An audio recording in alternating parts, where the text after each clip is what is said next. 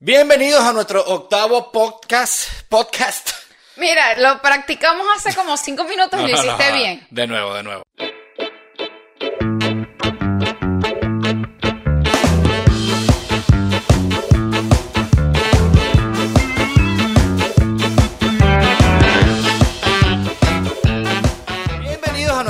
Podcast. Muy bien. Muy bien, ahora sí. sí. Esto es como la quinta vez que lo digo, muchachos, pero bueno, ya me salió. Entiéndanlo. La cuarentena. Sí, sí, sí, la cuarentena, en fin, he, he perdido, he perdido la práctica. ¿Qué tal? ¿Cómo van? Ya yo no sé, ¿qué, qué día, qué día vamos el confinamiento, tú sabes? Vamos como... Sé que son como más de 35 días. Son como 35... eh, son más de 32, pero no sé qué tanto más. Yo no tengo ni idea ya en qué día vamos, o sea, de verdad, a mí que me pregunten, eh, que ¿cuántos días llevamos de confinamiento? No sé, todos, ya, o sea, no sé. Sí, bueno, eh, aquí en España ya el presidente dijo ayer de que el confinamiento, como era de esperarse, se iba a extender, el estado de alarma se va a extender por los momentos hasta el 9 de mayo.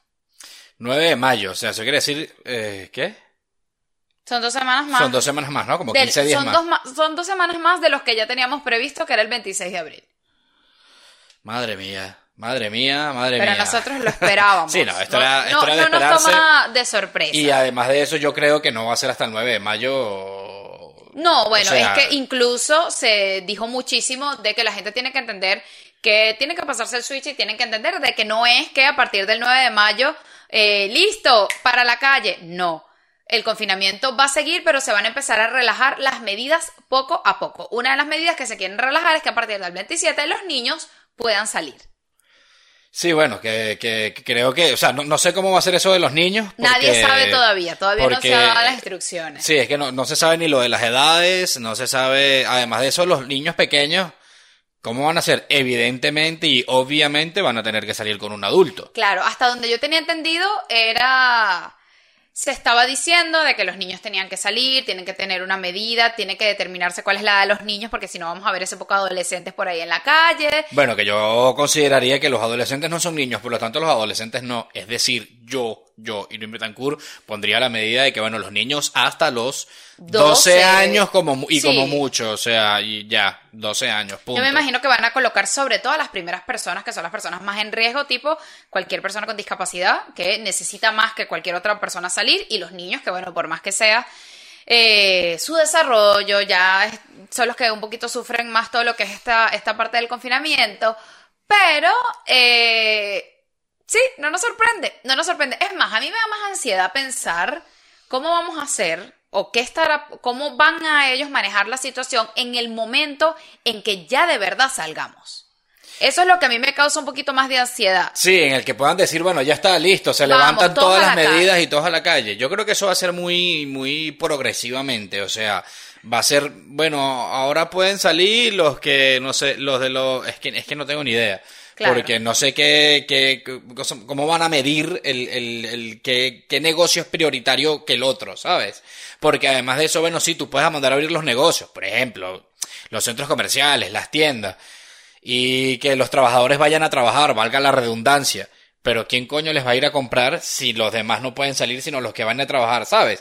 O sea, Sí. es muy difícil porque las tiendas, los bares, los restaurantes, eh, No, eso- bueno, lo de los restaurantes sabemos que los bares, los restaurantes, por ejemplo, por do- como donde yo trabajaba, que no te hacen servicio de delivery, eh, son los últimos que van a abrir. Es más, están hablando que los teatros, los cines, que esos Claro, lugares en donde pueden haber mucha conglomeración de personas, van a ser los últimos. Eso es lo que yo todavía no veo muy claro, porque hasta que no tengamos una vacuna, evidentemente el virus todavía no se ha podido erradicar, va a ser muy difícil que pase. La Organización Mundial de la Salud está diciendo mucho de que se preparen porque en noviembre puede haber un segundo brote dependiendo de cómo manejen la situación. sí. Dep- dependiendo de cómo se maneje la situación. Entonces, bueno, como les digo, a mí el confinamiento no me causa tanta nervios como pensar en cómo se En va a afrontar. Sí, porque por lo visto ya esto es una enfermedad con la que vamos a vivir. O Sí, con la que nos tenemos que acostumbrar a, estar más Lo codiados. que, yo, lo que yo no entiendo, y creo que te lo pregunté en estos días, es cómo coño si eh, viviendo eh, esta, esta situación que estamos viviendo a nivel mundial, eh, coño, no aceleran el proceso de la puta vacuna. Entonces todo es, no, bueno, es que hay que esperar porque hay que hacer no sé cuántas pruebas, no se puede testar en animales y entonces, no joda, pana, No, termine no de sacar la puta vacuna No es eso. que nos estamos muriendo.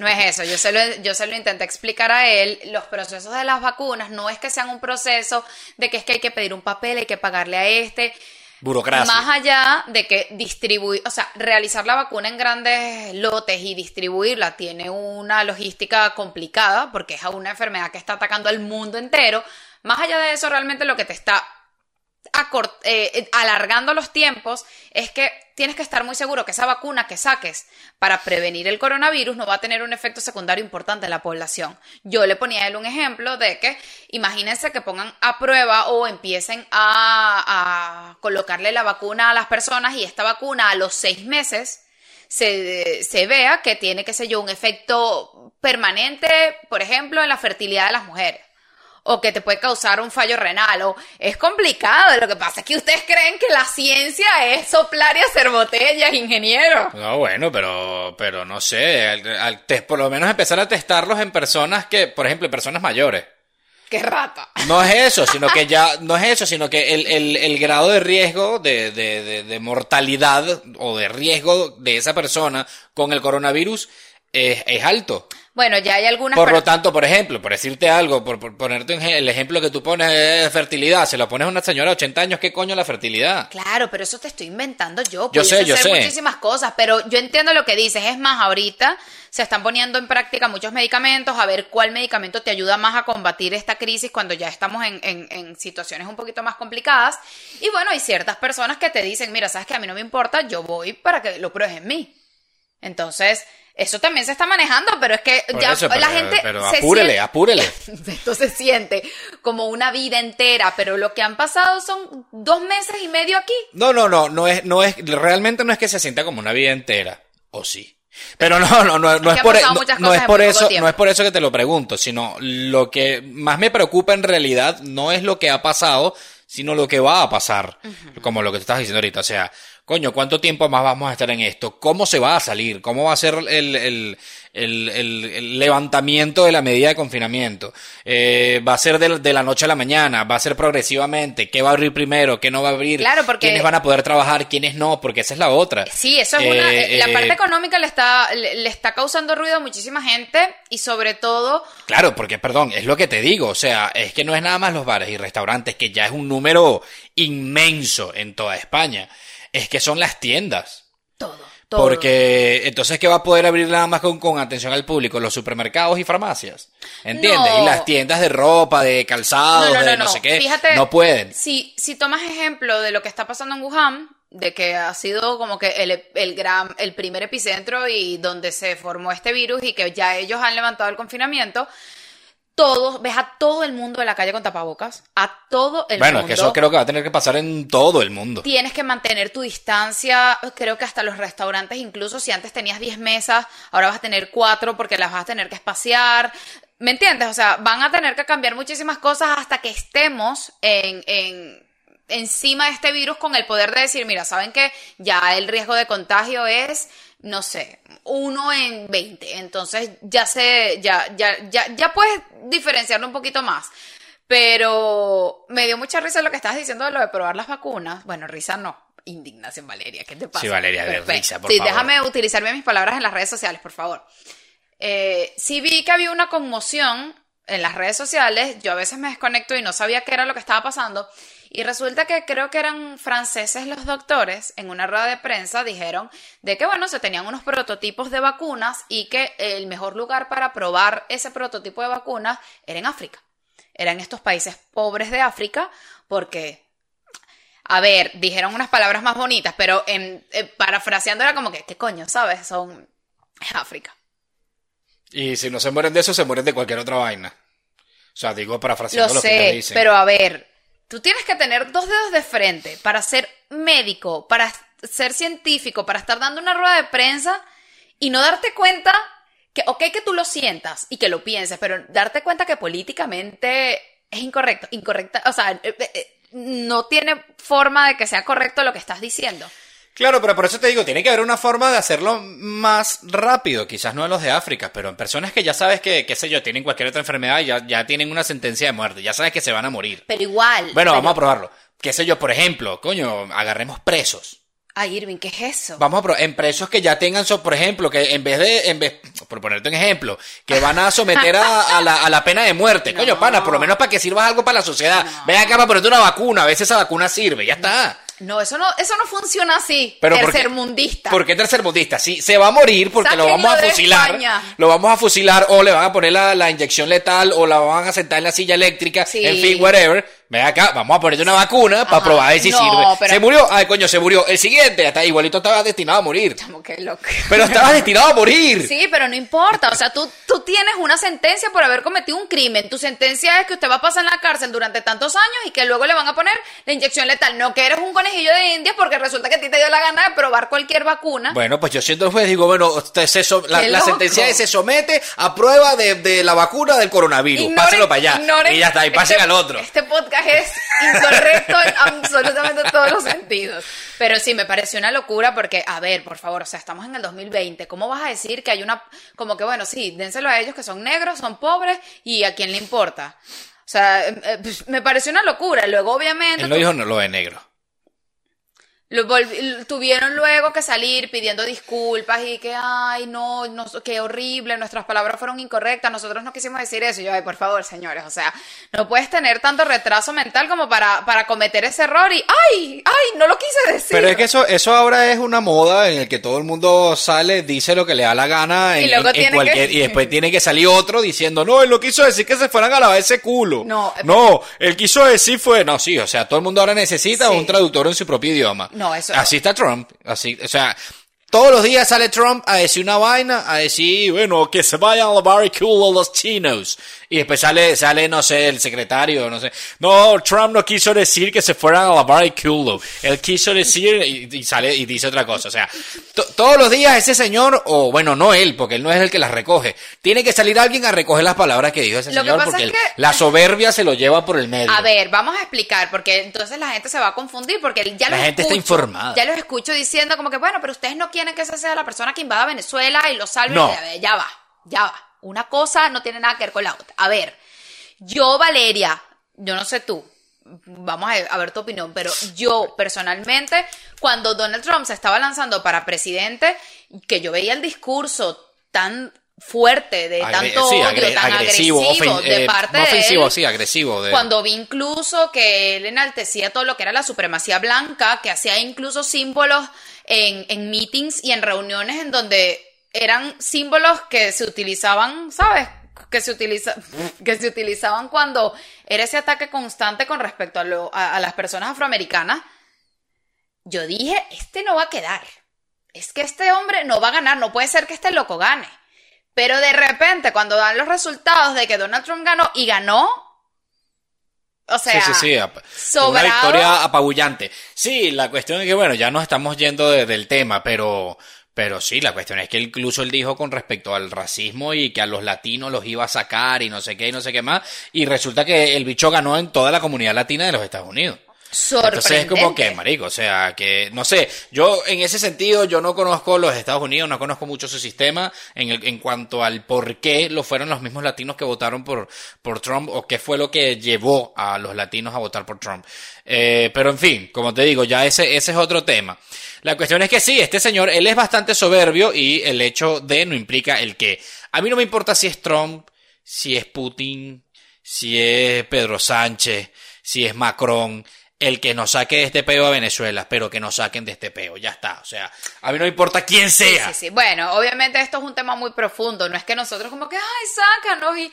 No, y todo el mundo lo sabe. Obviamente hay sus intereses de por medio, porque una chica me preguntó por aquí por YouTube como que Valeria, pero no te da miedo eh, de que, ¿sabes? De que ellos obviamente no se metan porque son buenos y los quieren ayudar a ustedes, sino de que haya de por medio un interés. Y yo, bueno, es que no puede haber mayor interés o no puede haber mm, mm, mayor, eh, no sé, ¿qué van a querer? Un pozo de petróleo que van a querer más de lo que nos están robando ahorita. Pero es que, gente. es que depende. Eh, obviamente sí, claro, por supuesto siempre van a tener un interés, pero es que el interés puede ser desde lo más básico, como que a simplemente a Estados Unidos no le conviene un, un gobierno comunista tan cerca. comunista o y que esté aliado también con estas Y personas. que esté aliado con Cuba, Y con, con Rusia, Rusia, con, con China, China. y que lo tengas en tu mismo hemisferio sur, ¿sabes? En tu mismo continente abajito. Este, ya eh, Estados Unidos no va a permitir o no quiere permitir que haya una segunda Cuba y que esto se siga regando a todos los otros países latinoamericanos. Simplemente a los Estados Unidos no les conviene. Para empezar por ahí. Segundo, si bien es cierto, y eso lo sabemos todos los venezolanos, y no es un bulo, como llaman aquí, no es eh, una noticia falsa, ni es un rumor. El gobierno de Venezuela es un narco gobierno. Son, ellos se mantienen es enviando droga a los Estados Unidos. Por lo tanto, a Estados Unidos tampoco le conviene Ah, bueno, que, claro, un go- que, el- claro. que un gobierno de algún país esté enviando droga a su país. Claro. Por lo tanto, pues voy y te meto preso. Y ya, lo- ya, como siempre lo pongo de ejemplo, ya lo hicieron con Noriega. Con Noriega fueron, hicieron lo mismo, se metieron los Estados Unidos, por supuesto se llevaron a los que se tenían que llevar, incluyendo a Noriega, mataron a los que tuvieron que matar porque obviamente hubo resistencia, eh, y los Estados Unidos, ¿qué se cobró? El desarrollo del canal de Panamá y simplemente le dijeron a Panamá, nos va a dar la prioridad en, en el canal de Panamá, porque ni siquiera le pidieron exclusividad, sino la prioridad, más nada. Pero, pero Panamá no, el gobierno no es americano, no le deben una millonada a Estados Unidos, creo que no le deben, de hecho, eh, en fin, o sea, eh, y, y además de eso, como he dicho en, en otros sitios, que los Estados Unidos nos quieran cobrar un precio y nos digan, mira, eh, te voy a cobrar, es, un, es uno de los pozos de petróleo, quédate con esa vaina. O sea, es- no ese tenemos. precio, no, ese, exacto, ese precio no va a ser peor.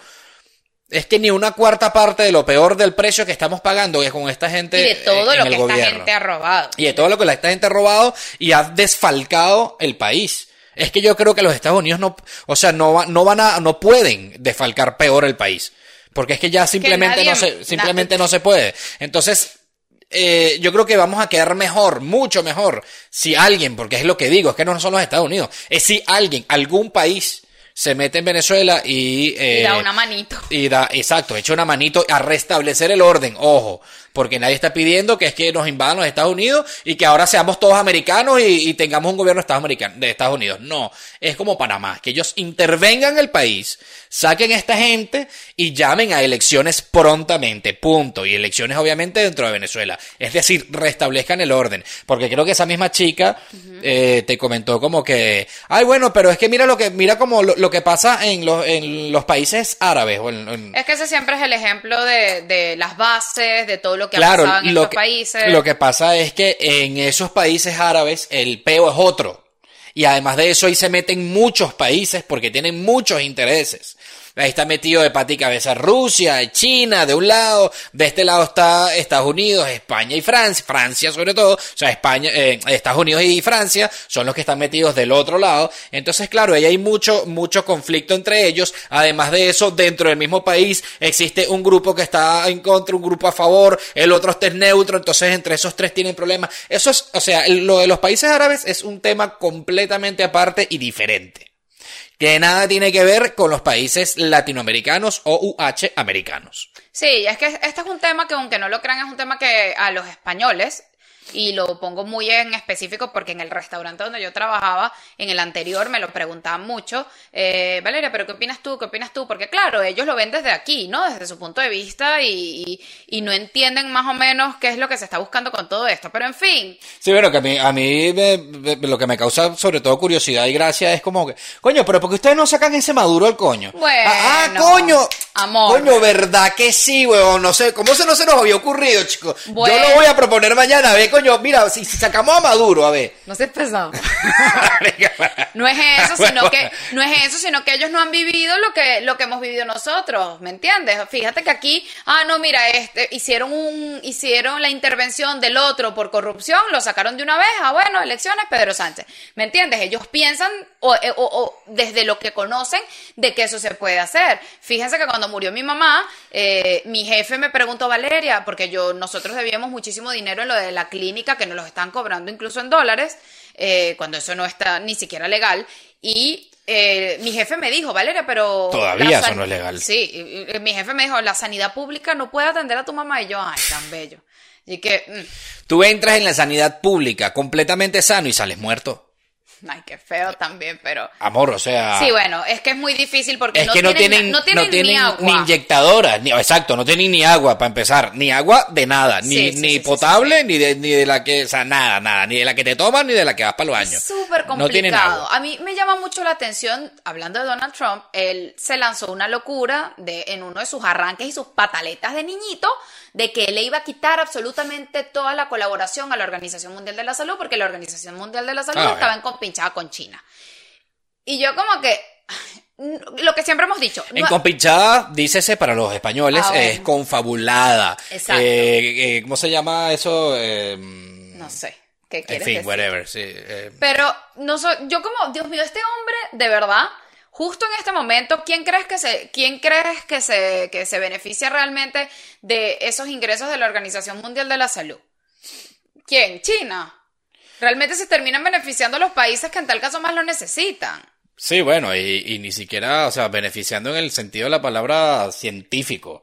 O sea, porque la Organización Mundial de la Salud, su deber es que esos fondos ellos los utilicen para investigaciones Bueno, para científicas todo, y médicas. exacto, para todo, para eh, fíjense que ellos siempre están dando dando como las últimas noticias, lo que se ha investigado, y ya me- ellos, ellos tienen obviamente un grupo de científicos y ellos son, deberían ser, al ser la Organización Mundial de la Salud, deberían ser los que dan los parámetros por los cuales nos deberíamos de guiar. Sin embargo, hace poco acaban de decir que ellos de verdad le piden a la población y a los gobiernos que limiten o eh, eviten por completo la venta de alcohol en los países, porque eso lo que hace empeorar, eso lo que hace es empeorar el cuadro de las personas que tengan coronavirus. Claro, porque supongo que todo eso viene dado a que el alcohol te deprime el sistema inmunológico y toda esta cosa, y si te llega, Yo es cuando- más fácil que te dé, y si te llega, está más a ver, propenso. yo o sea. no tomo. Yo estoy tomando en la cuarentena, no sé por qué, pero yo honestamente no bebo. Sí, ella le dio por... Sí, me dio por ahí.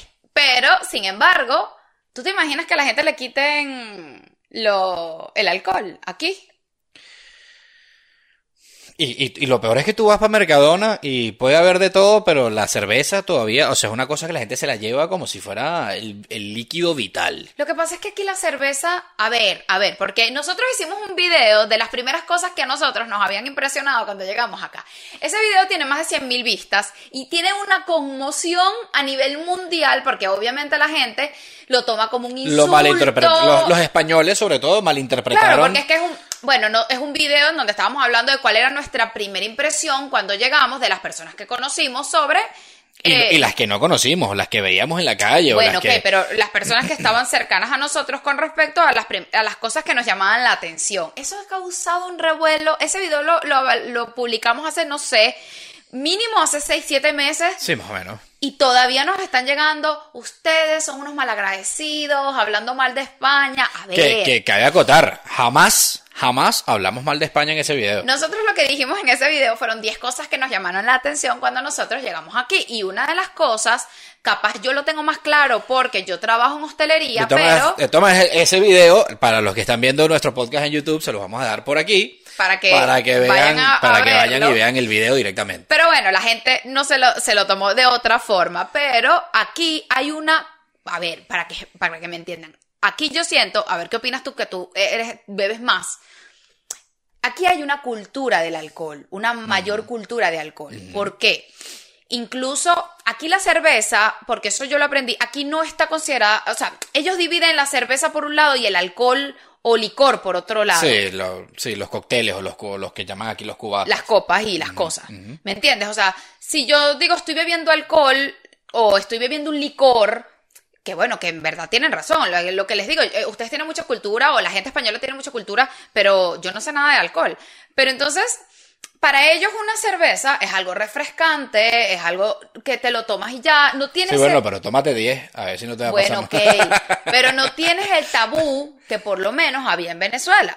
Por, a ver, les explico. En Venezuela, si tú ibas en el, en el horario del almuerzo y qué sé yo, ibas a comer, a almorzar, a, a hacer la comida y te tomabas dos cervecitas y llegabas al trabajo de nuevo con el aliento a cerveza, no dabas una muy buena impresión. Sí, no, no, eso ya podía ser incluso sancionado. Eso, podía- eso era sancionable dependiendo del trabajo y de qué tan serio eh, podía llegar a ser sancionable. Por eso, al menos aquí, tú estás trabajando, tienes un break de, qué sé yo, 3 de la tarde a 4 de la tarde, vas, te comes, te tomas una cerveza, te comes una tapita y como si nada. Eso Como no- si te hubieses tomado una Coca-Cola y ya está ahí para adentro otra vez. sí. Exacto. Eso no significa que sean alcohólicos. La gente se lo tomó como que, ah, sí, todos los españoles entonces somos alcohólicos. No. Ah, sí, y entonces los latinoamericanos son unas santas palomas. No, tampoco, porque en mi país también se ve muchísimo. Solamente que lo hacemos, o sea, la, la curiosidad estaba en el momento de hacerlo Claro. y en el cómo hacerlo. Porque, y ojo, nunca dijimos que uno o el otro estaba mal, ni que uno o el otro estaba bien. Simplemente fueron cosas que nos llamaron la atención. Claro. Y, y, era, era el cómo y el cuándo, porque de hecho yo dije en ese video también que, que me llamaba la atención que, por ejemplo, yo podía ver a gente desayunando y eh, con, con cerveza. Mucha gente o muchos españoles entendieron lo que yo quise decir, porque ellos, eh, ah, de hecho hubo uno que me lo explicó muy bien, que dice, es que no- lo que pasa es que para nosotros el desayuno es el que hacemos a las 6 de la mañana Exacto. antes de salir de casa. Ahí fue el yo, problema ah, de bueno, palabras. claro, ¿qué pasa? Que el que yo estoy hablando del desayuno Es 11 de es la a la- mañana. No, o a las 9 de la mañana, 9, 10 de la mañana más o menos. Que igual a mí me choca en el sentido de a la vista, o sea, me, me, me, me causa curiosidad o no es normal a mi vista ver a alguien a las 9 o 10 de la mañana tomándose una cerveza en, en, en, un, en un bar, por ejemplo, porque con donde yo trabajo justo enfrente hay un bar donde yo voy siempre a desayunar, porque yo si no desayuno a las 6 de la mañana, sino yo desayuno 8 o 9 de la mañana aproximadamente. Y cuando yo voy allí, siempre veo por lo menos a dos personas desayunando, o sea, comiéndose eh, un pancito con este Tomate. tomate triturado y tal, y qué sé yo, y de bebida le ponen una cerveza. Y yo, coño, qué curioso, porque vuelvo a repetir, yo nunca dije que fuera malo, ni que fuera bueno, ni que... Sí, dije, coño, qué Claro. curioso que, que la gente en el desayuno desayuna, valga la redundancia, con una cerveza. Y es bastante llamativo. Eso en Venezuela simplemente no ocurre, pero no es que nosotros no bebamos. No, es más, o sea, a ver, nosotros ni siquiera, porque, bueno, sí, está generalizando. Obviamente nosotros no conocemos ni el 5% de la población. Estamos hablando de las personas que pudimos ver que, ay, mira, qué curioso. Y además de, además de eso estamos hablando de las primeras impresiones. Exacto, lo primero que llegamos en el momento como que, ah, mira, ah, mira, ya, ahorita pudiésemos dar incluso otra opinión, porque esas fueron las primeras impresiones, pero sin embargo, eh, aquí yo se lo comentaba incluso a alguien, a mí me parece incluso que los españoles tienen una buena cultura de beber y saben beber. Es mejor que incluso que la de nosotros. Muchísimo, por lo menos Porque en yo mi creo que nos- a nosotros, nosotros bebemos y ya, sin saber el por qué, sin saber de, Sí. o sea, nada. Mientras que aquí, por ejemplo, a mí me causa mucha curiosidad y yo me considero totalmente ignorante con respecto al tema del vino. Aquí el tema del vino es, es, un mundo entero y que a mí me nombran vino y yo me quedo pero con los ojos de, de interrogante. Y que también- y lo usan mucho para comer, que creo que es realmente, creo no, estoy seguro que es realmente lo correcto. Claro. Pero uno, como te digo, uno no tiene esa cultura, yo no conozco absolutamente nada de vino, no me gusta el vino y que seas no me gusta porque no he tenido la cultura, desconozco y la verdad tampoco me, he pu- me he puesto a probarlo. Yo sí soy un poquito más de vino, sobre todo vinos dulces, y aquí en España sí, en Venezuela de verdad casi no tomaba nada de eso, pero aquí en España sí he ido como, como estoy en ese mundo de hostelería, he ido como que entrando más. Pero lo que iba a decir era que incluso en mi país, eh, hay, hay, siempre es como que, bueno, mira, el que mezcla se emborracha y se vuelve nada. Y aquí yo le decía a- a- al señor esposo, yo le decía, mira, me llama mucho la atención porque aquí la gente llega, se sienta y bueno, dame una cañita como para, ¿sabes? para, abrir el apetito. Exacto, para... Para abrir lo que llamamos nosotros en Venezuela la tripa cañera. esa- para y, y- y están cenando, no es que están en un bar sí. como unos alcohólicos, están cenando o están haciendo la comida, que a nosotros, en, en nuestro caso es almuerzo. Pero entonces piden una cerveza primero, ok. Después de la cerveza, cuando ya están todos, muchachos, ¿será que pedimos un vino para la comida? Vale, perfecto. Entonces piden el vino. Cuando terminan el vino, ¿será que alguien quiere una copa o un chupito? Entonces se toman la copa. Entonces estamos hablando que se tomaron una cerveza o dos cervezas, luego se tomaron las Antes copas de la vino. comida, luego la copa de vino mientras comen y luego después de la comida Se el toman- chupito para digestivo y después de ahí viene, la el- copa. viene la copa. Pero ya va, esa gente, porque el 90 y, eh, bueno, el 90% de esa gente se para íntegra. Como si nada, como si estuviesen tomando jugo de naranja. En nuestro país estás claro que si te pones hasta inventando como que ahorita voy a tomar Bueno, un- vino, aquí voy a tomar que la mayoría Sí, es, que, es como te digo, es, es cuestión de, de, cultura, aunque bueno, de todas maneras, si te tomas una cerveza, luego te tomas un vinito, y luego te tomas un chupito, y luego te tomas un... Son cuatro tragos. Dentro de todo, si estás, si estás acostumbrado a beber, que es como la gente aquí, cuatro tragos no te va a hacer nada, no bueno, te, pero o sea, yo, no deberías. Pero yo he visto cuatro tragos en, en mi país que, ay señor. Eso es gente que o no sabe beber o no es bebedora regularmente y obviamente el alcohol en, en ese hígado joven y, y, y, y virgen, pues van a hacer estragos, obviamente. Pero por eso te digo, si es una persona que lo hace habitualmente, pues no debería de sucederle absolutamente nada. Son cuatro tragos y de los cuales uno súper pequeño. Ahora, lo que iba a decir con respecto al tema del vino, por ejemplo, que no sé, estamos, nos fuimos, desviamos completamente sí, de los temas. pero, pero es que bueno. estamos hablando de que la Organización Mundial de la Salud está pidiendo que por favor cierto. traten de eliminar la venta de vino hasta que se controle, eh, De de, vino, alcohol. de alcohol hasta que se Bueno, eh, lo, lo que estaba diciendo con respecto precisamente al vino es, es cuestión de, de, de culturas, porque bueno, aquí el vino es porque cuando hemos salido desde Madrid, tú sales de Madrid y empiezas a ver viñedos y viñedos y viñedos y viñedos, ¿no? Entonces obviamente aquí desde, desde el principio de los tiempos en España eh, se ha dado muy bien el vino. El problema está en que en Venezuela, por ser un, un país tan tropical, no se da, no se da la uva o no se da el vino como tal. O sea, la uva no sirve para el vino. Entonces, por lo tanto, no existe, me atrevo a decir que no existe porque no conozco o no recuerdo ninguno, ningún vino que sea venezolano. sí, sí hay. Bueno, en fin. Pero supongo yo a los conocedores de vino que cuando lo prueban dicen, este vino... Sí hay, pero lo probé en Claro. el año de Bueno, y- María Castaña. y- no sé si todavía existe y que además, como te digo, si existe, quizás los conocedores de vino lo prueban y dicen, este vino es una sí, mierda. bueno, pero no es un país que se reconozca por el vino, es un Por país que se reconoce más por el ron. Claro, pues a eso iba. Por lo tanto, no estamos acostumbrados, no tenemos la cultura de beber vino. Ahora, si venimos a hablar del ron, pasa lo contrario. Bueno, Venezuela es un país que es conocido por, porque hemos ganado, y, y valga la cuña, hemos ganado varias veces, varias veces el mejor ron del mundo. Eh, y es lo, pasa lo contrario que aquí. Obviamente aquí no se da el ron, eh, o sea, o no, o no lo hacen porque la caña de azúcar es difícil que se dé en estas tierras, en fin, bla, bla, bla. Entonces, bueno, es, es cuestión de cultura de cada país y, de, y de cada... Lo que pasa es que, aunque ustedes no lo crean, aunque hablemos el mismo idioma, lo que acaba de pasar, que nosotros dijimos desayuno y una persona de ustedes súper amable fue el que nos dijo que aquí para nosotros el desayuno es a las 6 de la mañana. Hubo otra persona que incluso en los comentarios dijo, ay, dejen de estar haciéndose los puritanos porque todo lo que ellos están diciendo, sí, lo ven desde el enfoque, obviamente que lo queremos decir, tiene un punto de vista cierto, pero... Eh, aquí sí se tiene una muy buena cultura de lo que es todo lo que es el alcohol y sí siento que sí, yo no creo de verdad, honestamente, de que el gobierno aquí se va, le haga caso a la Organización Mundial de la Salud con respecto a eso. Si no han prohibido el- el- lo de la venta de cigarros, que se supone que es lo realmente importante cuando estamos hablando de un virus que te ataca directamente lo que son las vías respiratorias. pulmones, sí. eh, yo creo que... ay, Sí, ya. pero es que tú, ¿qué, qué, qué puedes hacer por más que el virus te ataque las vías respiratorias? Prohibir el cigarro a la gente que fuma. No, no, no, sí. Y aparte de No eso, puedes. se- o sea, tú tienes que como Organización Mundial de la Salud, o sea, yo con la salud soy bien delicada, pero como Organización Mundial de la Salud, tú lo que tienes que dejar claro es que, obviamente, cualquier persona que tenga coronavirus o después del coronavirus, señor, no puede estar bebiendo y no puede estar fumando. Pero ya que tienes la enfermedad, pero tampoco puedes prohibir a toda la población a menos de que se armaran desastres en la calle. Que Sí, bueno, fue- o que, o que se, se armen fiestas que igualito el, el prohibir la venta de alcohol no va a dejar, no va a dejar que, que,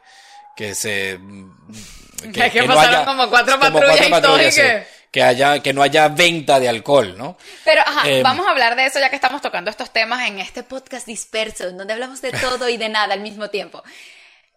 Muchos españoles, yo hice un video acerca de cómo fue mi primera vez votando aquí en España. Para los que no sepan, el proceso de votación en Venezuela es traumático. Es traumático. ¿Por qué? Bueno, Porque sí, sobre que- todo últimamente con sí, este, realmente con por este lo que gobierno. Mm. hemos vivido últimamente con lo del gobierno.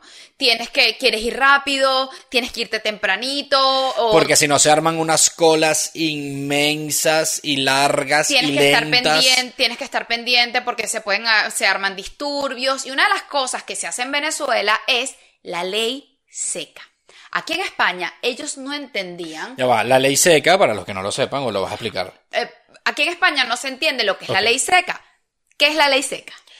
Bueno, la ley seca es que, eh, dependiendo de, de, cuándo- de cómo lo pongan, pero es simplemente que eh, restringen el, no el consumo, la venta de alcohol durante 48 o 72 horas antes de, la, de las elecciones. Es decir, por lo general, las elecciones siempre se hacen eh, un domingo y por lo general puede ser que a partir del jueves o del viernes ya no se venda alcohol. No se venda porque lo que está restringido es la venta, más no el consumo. Es decir, si yo compro eh, tres botellas de ron el miércoles porque sé que viene la ley seca, yo igual puedo beber, que a mí, algo que a mí me parece totalmente ilógico. Claro. Porque bueno, yo puedo beber, no puedo salir a beberlo porque no hay discotecas, no hay bares abiertos, porque se restringe la venta de alcohol, pero yo lo puedo ver en mi casa. Y supongo yo que... Ajá, quiero saber tu opinión de por qué es la ley seca, porque déjeme decirles que cuando yo fui a votar aquí, una de las cosas que yo grabé en el video y que me impresionó es que era un proceso de votación, la gente estaba como si fuese un día cualquiera normal, porque es un proceso, yo me demoré como un minuto, y no estoy exagerando, en votar, la cosa más sencilla y menos traumática del mundo, y la gente estaba en sus terracitas, en, su, en, sus restaurantes tomándose su cañita sin que es lo que debería Es lo que debería de ser. Yo creo que eso responde al hecho de que de repente si tú has bebido a votar no estás completamente consciente, eh, no sabes, no vas a marcar lo que tienes que marcar porque estás mareado de la bebida, en fin, o sea, porque puede llegar a ser un poco traumático y fastidioso, sobre todo para las personas que deben atenderte a, a, ayudarte a hacer el voto más fácil, ¿no? Pero a ver, si estamos poniendo una ley por eso, eso me da, o sea, si yo estoy afuera y veo ese proceso en ese país, yo lo que digo, bueno, pero si tienen que poner una ley para eso, porque ahí que el 80% es alcohólico, ¿qué?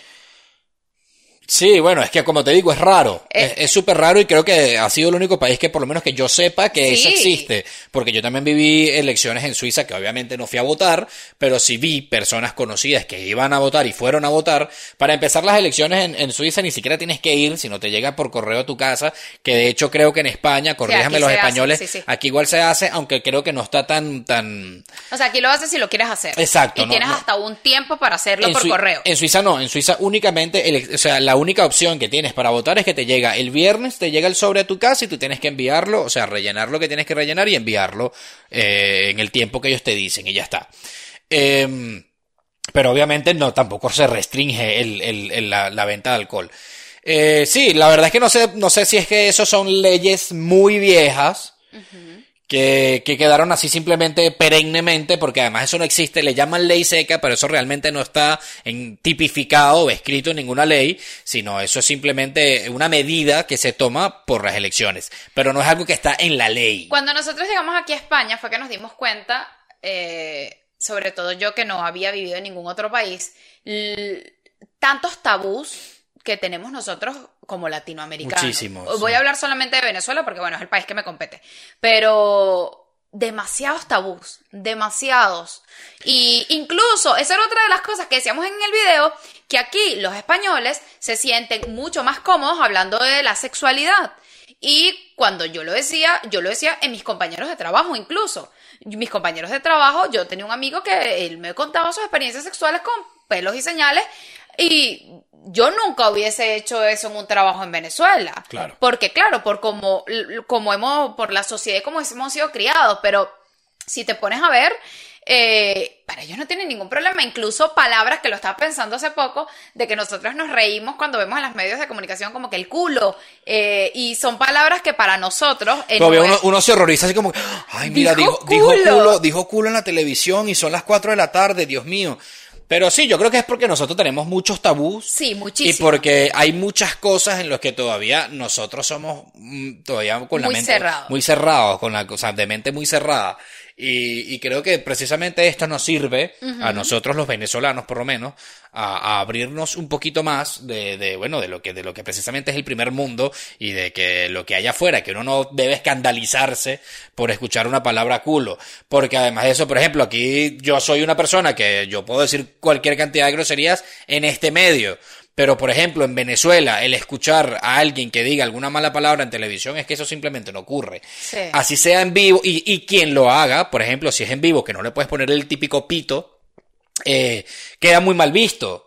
De hecho, eso ha, ha ocurrido mucho con este gobierno de mierda, que, que como son todos unos ignorantes y no tienen léxico para hablar, pues ellos recurren son a las malas palabras y eso obviamente los ha hecho quedar muy mal, eh, incluso internacionalmente. Claro, claro.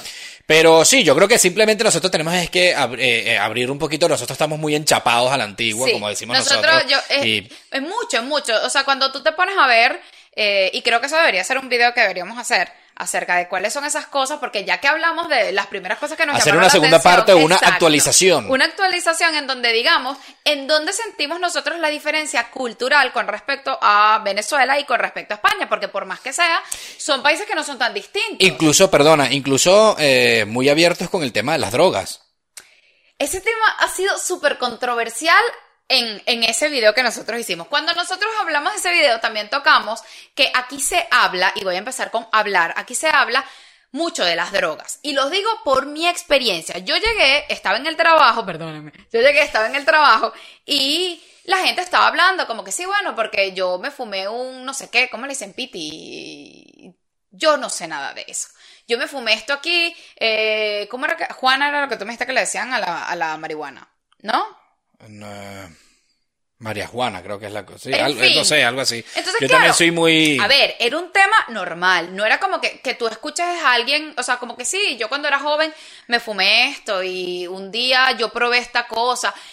Yo, que vengo de una familia súper conservadora, pero nivel Dios, que yo jamás en la vida he probado nada, las drogas nunca. Una vez intenté probar como uno de esos brownies que, que se supone que te hacen con el, el juguito tipo de la marihuana. mm, mm, la gente que lo estaba haciendo lo quemó. O sea, eso fue un desastre, pero en fin, yo nunca he probado nada de eso. Y yo recuerdo que lo hablaban con tanta naturalidad, como si fuese un tema cualquiera, como lo puede hablar en Holanda, que en Holanda... eh, Bueno, pero porque en Holanda es, es distinto. En Holanda, bueno, es que en Europa por lo general Es eh, más es, libre es más el libre. tema. Pero en Holanda, eh, propiamente, ya es el- totalmente legal. Por ejemplo, la marihuana es Yo- completamente legal y te los venden en, en- en sitios donde tú vas a comprar tu marihuana. Yo lo pregunté y se lo pregunté incluso a mis amigos de, de- mis amigos españoles y lo pregunté incluso a mi esposo y se lo dije como que aquí es legal la, la droga. Y todo el mundo se me quedó viendo como que estás loca, ¿cómo va a ser legal? Y yo que bueno, no sé, porque como la gente lo habla así normal, ¿sabes? Como si nada. Es más, me van a perdonar, pero quien no ha pasado por sol o por algunos callejones y el olor, porque yo empecé a identificar el olor de, de la marihuana fue en algunos lugares de aquí. Pero no nada más el olor. Y en el mismo sol, no cuántas veces no hemos estado tú y yo juntos y nos han ofrecido de todo. Porque además te dan un catálogo y toda la retadila de, de ¿qué quieres? Marihuana, piti, eh, crack, eh, cocaína, ¿qué quieres? Y yo, eh, no, gracias hermano, chao. Claro, entonces O sea, capaz, porque obvio, yo vengo, como les digo, de una ciudad más conservadora, entonces que yo hablara con mis amigas o que mis amigas como que, ay, mira, ¿sabes qué? Que estás loco, o sea, jamás, es más, ese tema ni siquiera se tocaba, al menos aquí puedes tener la libertad incluso de decirlo, que no es legal, obviamente no es legal, pero bueno, lo puedes decir, incluso nosotros tenemos unos, un amigo holandés, eh, bueno, que es el, el- la El pareja me- de tu amiga, sí. y él nos cuenta todo lo que es en Holanda, como que no, bueno, en Holanda todo está súper planificado a ti. el, el éxtasis es legal, eh, está controlado por el gobierno, pero es un, un tipo de éxtasis el cual no es dañino, sino que presenta ciertos síntomas, te da tal y tal cual cosa y tal, no sé qué, pero es algo que se pasa el efecto eh, más o menos rápido algo bien y tal, no sé qué.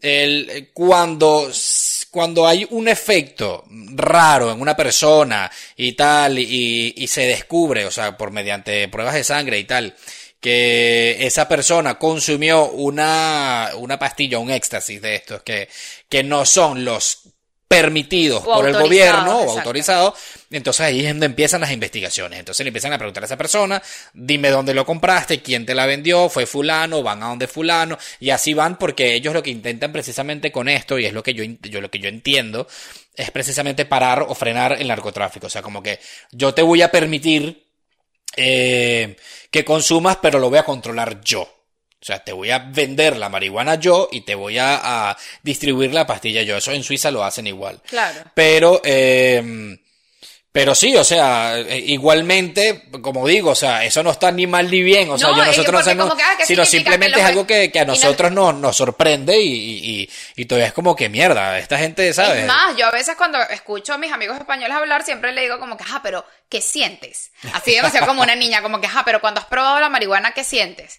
Y ella es como que, Valeria, déjame en paz. Y yo, por favor, quiero saber. Entonces, Sí, como, porque lo, lo me da peor, curiosidad. lo peor de todo, porque hubo una persona que en ese mismo video eh, nos comentó como que, ay, sí, ustedes se la tiran de puritanos cuando toda la droga viene de allá. Y es verdad, porque lo peor de todo es que tanto la marihuana como la cocaína, bien sabe todo el mundo que son los países latinoamericanos de donde, de donde proviene.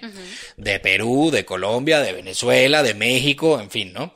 Eh, pero, pero curiosamente, curiosamente, como de hecho lo dice, lo dice una canción de- del grupo Molotov mexicano, eh, a pesar de que en esos países es en donde se produce, es en donde menos se consume. Pero eso no es como, ¿cómo se llama la serie que te gusta a ti? Narcos. Eso no es lo que tú dices que los narcos eran como que yo la, o sea, como que es mi negocio, pero yo no la pruebo. Por supuesto, los narcos, los, los narcos la venden más no la consumen. Entonces, porque por- si no se consumen toda su producción. Entonces, por eso. Por eso, entonces, eh, yo no digo que no se consuma, a ver, porque ahora va a salir más de uno aquí y decir, ay, sí, entonces los latinoamericanos. No, Para nada. De que se consume, se consume. pero Pero, no- es mucho es como- más, claro, es mucho más eh, privado, nadie lo dice, eh, de hecho, es muy mal visto. Que tú estés en una reunión, por ejemplo, que tú vayas a una reunión y que de repente con tus amigos, por lo menos en mi caso, que yo vaya a una reunión con mis amigas y vaya con mi pareja y mi pareja diga, no, sí, yo me fumo tal cosa de vez en cuando. Uno es como que, eh, eh, eh, no está ya bien visto. lo, lo empiezan a, de hecho, a, a- a catalogar o, o a clasificar como, como, mira, esto es un fumón y Claro. tal, eh, o se mete no sé qué cosa. Entonces, de que se hace, se hace. Yo no estoy diciendo que no se haga, sino es, es como mucho más, mm, más tabú, precisamente, el, el, el- este tema del, de lo que es la droga y, y la marihuana, porque también nos dijeron, es que la marihuana no es droga, eso es natural. Bueno, está bien. Sí, yo lo, yo lo puedo aceptar. sí. Pero por eso digo, de la marihuana y las drogas. Claro, porque aquí la marihuana, tam- así como lo de la cerveza, no está considerado como un alcohol fuerte o como, ah, Dios mío, eh, la marihuana para ellos no es como que una droga en sí. Y Bueno, porque- Para nosotros todo eso está metido en el... Bueno, para mí, eso está todo metido en el mismo saco. No, Pero- yo puedo ser un poquito más mente abierta porque, bueno, las drogas es porque ya eh, son cosas que son químicos, pues, procesados que, que te hacen, mientras que la marihuana lo arrancas de una mata, te la fumas y ya. Sí, bueno, pero a ver, o sea, vamos a hacer una segunda parte de ese video, pero bueno, sí, yo honestamente no creo de que eh, con la, la pobre orga- Organización Mundial de la Salud está que por un lado los golpean, por otro lado los golpean, porque claro, tú hiciste, tú no dijiste, tú estás en compinchado, para tomar otra vez el tema de lo que estábamos hablando, pero, a ver, porque usted dijo que no creía, China salió diciendo que la contabilización de los muertos no la habían hecho correctamente. Y sumaron hasta los momentos el 50% más de las personas fallecidas. Sí, bueno, pero... ¿Quién tenía razón? Mamazota aquí. Sí, sí, bueno, pero es que, es que eso, eso viene, mira, eso nunca lo vamos a saber ni tú ni yo. No, Y ya eso- va, ya lo puede- sabemos por lo menos de esos datos. Sí, sí, sí, pero digo que puede, que no sabes el por qué. Ah, Puede ser porque ellos realmente ocultaron las cifras y, a- y al verse presionados por, por la comunidad internacional de que dieran unas cifras más reales, ellos dieron como que, ah, bueno, sí, puede ser, pero también puede ser porque al haber tantos, tantos eh, fallecidos, no sé, falló la contabilización o, o como no te- los tenían en cola todavía porque quién sabe si esa gente todavía está quemando muertos. Es que eso uno no lo sabe. Porque uno no, uno puede conocer cómo es, cómo funcionan las cosas aquí porque uno vive aquí, pero tú no sabes cómo son las cosas allá. Sí, lo Entonces no sabes cuántos velorios, cuántos hornos hay, sí, sí, cuántos... sí, pero no. No, porque en el momento, a menos de que tú estés, eh, a menos de que estemos trabajando, ojo, eso es lo que yo veo desde el sentido común y desde el área médica, pero a menos de que estemos hablando de una zona muy rural, de una zona en donde, como estaban haciendo, que llegaron muchas noticias en Ecuador de que se le morían las personas en las casas, ellos mismos, la misma familia, los sacaban a la calle y los quemaban, que obviamente ahí pierdes por completo el control de lo que son las cifras, pero ya va, o sea, si usted agarra y se le mueren 200 mil personas en el hospital, tiene que haber una acta de defunción, ¿ok? Que va, que va unido obviamente al cuerpo, en fin, se te murió alguien en la casa, tuviste que ir a buscar ese cadáver. En el momento en que usted busca un cadáver en algún lugar, usted tiene que declarar la muerte de esa persona y tiene que hacer un acta de función también. Sí, mi amor, pero es que tú lo estás viendo como lo que se debe hacer, sí, pero es que en este sentido, en el que hay tantos muertos en una misma locación, porque recuerda que todo esto pasó en Wuhan. Ok. Todos los muertos fueron en Wuhan y... y... Bueno, no todos, pero... Bueno, pero la gran mayoría, pues eh, tú te vas a poner a hacer acta de función de cada uno. Fíjate que hay muchos chinos eh, que salen en las redes sociales diciendo que al que estaba al lado de su camilla, el tipo todavía estaba vivo, igualito lo metieron en una bolsa de plástico y a quemarlo. Y estaba vivo todavía. Y al parecer eso, eso pasó, eso pasó y eso está rodando por las redes. Entonces, ¿quién te, ¿quién te da control a ti de eso? ¿Tú crees que a ese tipo que estaba vivo y lo metieron todavía, lo metieron en una bolsa de plástico, eh, le hicieron acta de función? Sí, bueno, pero entonces, si ya hacen eso, de que ponen en una bolsa a una persona que todavía no está muerta, entonces puede esperar cualquier cosa. De verdad. Honestamente yo lo que creo es que lo que pasó ahí fue simplemente que empezaron los países a presionar, países duros, que eh, a China no le conviene tampoco echarse de enemigo. Salió Francia, salió Inglaterra, salió obviamente Estados Unidos, que es el, ah, maten a China. Y empezaron con la cosa de que tienen que dar explicaciones. Obviamente la cifra de muertos era una cosa muy rara, porque ver, o sea, en el lugar que cayó esa cosa, de primera, que nadie tenía conocimiento, o sea, casi que uno de los países que menos muertes tiene, de los que tuvo un gran auge.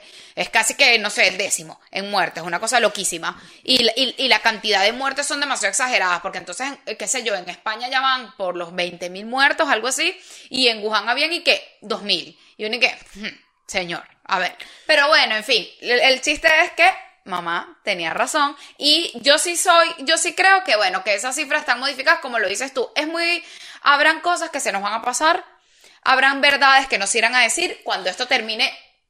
Créanme que, va a empezar a salir información que todo el mundo. Claro, es, es, como todo. ¿Cómo sabes tú que las, que las cifras que están dando aquí son reales? No, no, no, ya se dijo incluso, ya se dijo incluso. O sea, la cifra. de los muertos, digo. Ah, bueno, la cifra de contagiados. Aquí es inferior a lo que realmente, o sea, la, que ellos dan oficialmente es evidente que es inferior a la que es realmente. Y no solamente estamos hablando de España, sino que es un patrón que se está eh, siguiendo en, muchos países por la poca capacidad que tienen de hacerle la prueba a todo el mundo, como lo dijimos en algún podcast. la única forma de que hagas, de que lleves realmente contabilizado cuáles fueron las personas contagiadas es que vayas casa por casa, señor, señor, que hagas señor, un usted salió positivo y uno como que positivo, si nunca ha tenido fiebre, bueno, salió positivo, lo que resulta que usted tuvo el coronavirus pero estaba sintomático, ¿me entiendes? Entonces se está calculando de que las cifras son mucho, son muy superiores a lo que, a lo que se maneja. Incluso las cifras de las personas que han fallecido eh, fíjate que Alemania, que habíamos hablado de que los estaba contabilizando mal, esa era la razón por la cual Alemania estaba muy por debajo con respecto a los muertos. Bueno, ahora, ahora salieron diciendo otra cosa, que porque fíjate que ellos todavía siguen teniendo muy pocos muertos a pesar de que se haya dicho eso, porque eso fue otro rumor. Pero al parecer es porque Alemania se preparó ante esta, ante esta avalancha desde enero, antes de que a ellos les llegara el virus. Les llegara entre comillas, ¿no?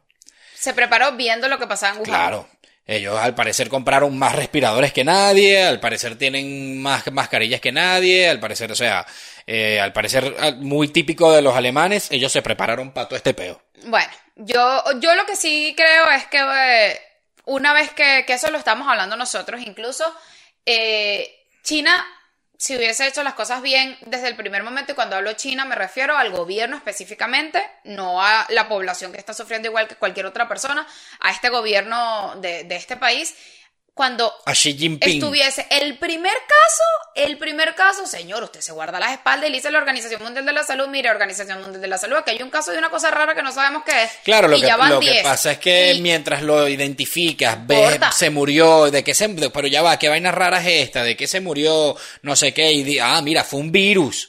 Entonces ahí es donde empieza, claro, todo eso, eso después de demorar. Yo sé que demora. Eso no es que, ah, mira, ah, mira, tú tienes algo raro, vamos a, a Yo sé que demora, pero se pudo haber dado la noticia, lo que pasa es que, bueno, claro, nunca se, nunca se supo la magnitud de lo que se iba a llegar, que imagínense, está el mundo entero paralizado, pero sin embargo yo creo que esto, por lo menos eso lo vamos a aprender, que cuando vuelva a salir, porque eso ya lo han dicho, esta no va a ser la primera vez que pase.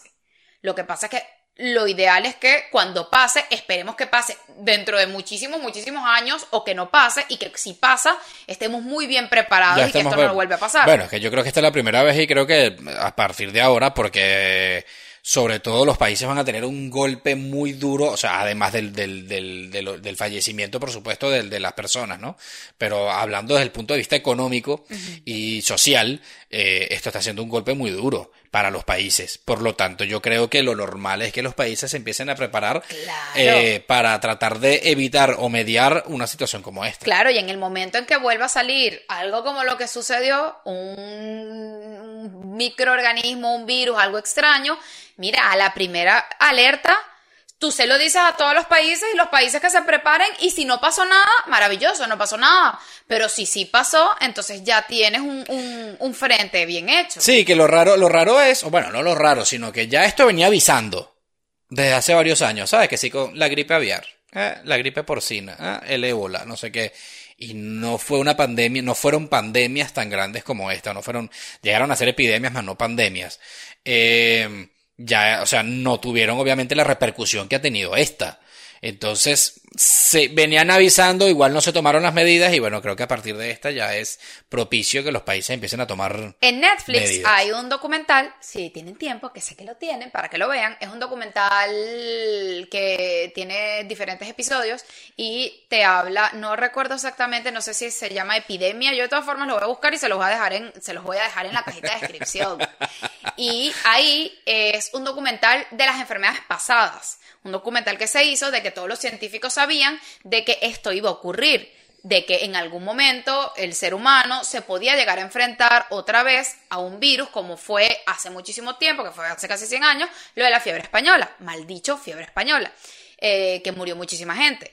Pero eh, ellos sabían que esto iba a volver a pasar en algún momento, no se sabía cuándo, capaz como los terremotos, capaz dentro de 100 años, capaz dentro de 50, y que bueno, que lo ideal era que la gente estuviese súper preparada, o por lo menos en diferentes países están las personas que son los, epidemiológicos, que son las personas que son especialistas en lo de las alertas con respecto a eso. Pero se los voy a dejar abajo para que lo vean, es súper, súper interesante y te muestran cómo han avanzado diferentes enfermedades, cómo esta enfermedad era algo que se suponía que en algún momento iba a llegar, lo que pasa es que nadie sabía ni cuándo ni cómo, y lo que se busca es que no vuelva a pasar. No, y, lo, y, lo, otra, la otra que iba yo a recomendar, que, que el, el tema lleva a, y, que nosotros vimos este, esta semana, porque fue una, de las cosas que dije eh, hace poco, es que cuando uno está viviendo la cosa, sea, estás viviendo el momento en el que hay un virus, un confinamiento, no sé qué. Entonces vamos a ver películas de virus, y contagios y cosas. Entonces, bueno, nosotros esta, esta semana vimos la ya yo la había visto, pero creo que tú no la habías terminado de ver o no recuerdo. Sí, sí, yo no la había visto completa. Una película que se llama Contagio, que tiene además muy buenos actores. Está Matt Damon, está... Está Kate... Eh... Kate Winslet, eh, en fin, se, tiene muchos, muy, muy buenos actores. Es una película muy buena, tiene ya algunos años, si no me equivoco es de 2000 2008, 2010, por ahí va. Eh, pero, pero ven la película y, se identifican completamente porque eh, prácticamente está pasando exactamente o prácticamente todo lo que está pasando aquí. Si tú agarras esa película y no le dices a nadie que la lanzaron en el 2008, tú dices, esa película la hicieron ahorita. La sacaron del coronavirus. Del coronavirus. O sea, la película es exactamente todo lo que se está viviendo. Yo lo decía incluso por Instagram. La única diferencia, si no la han visto, es que, bueno, el virus de esta, de esta película tenía una tasa de mortalidad más alta. Es más alta, sí. que le daba moría. Mataba a la gente, exacto. O mataba a la gente mucho más rápido. Eh, y bueno, como dices tú, exacto. A la gente que le daba la gente moría, no era como este, que bueno, que es un grupo bastante pequeño, pero con respecto a las personas con riesgo. Véanla. Y una de, las curiosidades de esa película, o del virus de esa película, es que el virus proviene de un murciélago. En esa película. Entonces, es todo como que muy, muy parecido a lo que está pasando y tienen que verla porque de verdad tienen que, verla, es una película... creo que la vimos en HBO porque es el único sitio donde está, porque claro, es tan vieja que no todas las plataformas la tienen, que yo creo que deberían de aprovechar las plataformas de meterla. Está nada más en HBO. Si no la consiguen, si no tienen HBO, eh, bueno, pues la pueden ver, qué sé yo, en estas eh, eh, páginas de películas, que si Pelispedia, Cuevana, sí, tienen que Popcorn, que siempre les recomiendo. Véanla porque de verdad es buenísima la película, es una película que te mantiene siempre y, lo que yo le decía al señor esposo era como que, Dios mío, es exactamente lo que está pasando acá. Entonces, escuchabas a la gente en las ruedas de prensa, como que, de la película. Señores, estamos enfrentándonos. Y era exactamente como si estuviese escuchando a la gente de aquí. yo, Dios mío, esto es exacto, exacto, exacto. Pero vean, esa es la recomendación de este podcast si no lo han visto. Sí, la recomendación de, de serie y o película de este podcast. Porque bueno, Valeria les recomendó un documental, yo les recomiendo la película y ahí se tienen para bandearse esta semana. Bueno, este ha sido una, un momento de cháchara, de conversaciones, sin un tema fijo. Hemos Hemos dado rienda suelta a hemos navegado nuestra. por todo lo que ha pasado. Les mandamos ¡mua! un beso enorme. De verdad, manténganse en sus casas y manténganse lo más sanos posibles. Y nos vemos en el próximo podcast. chao, chao. Chao.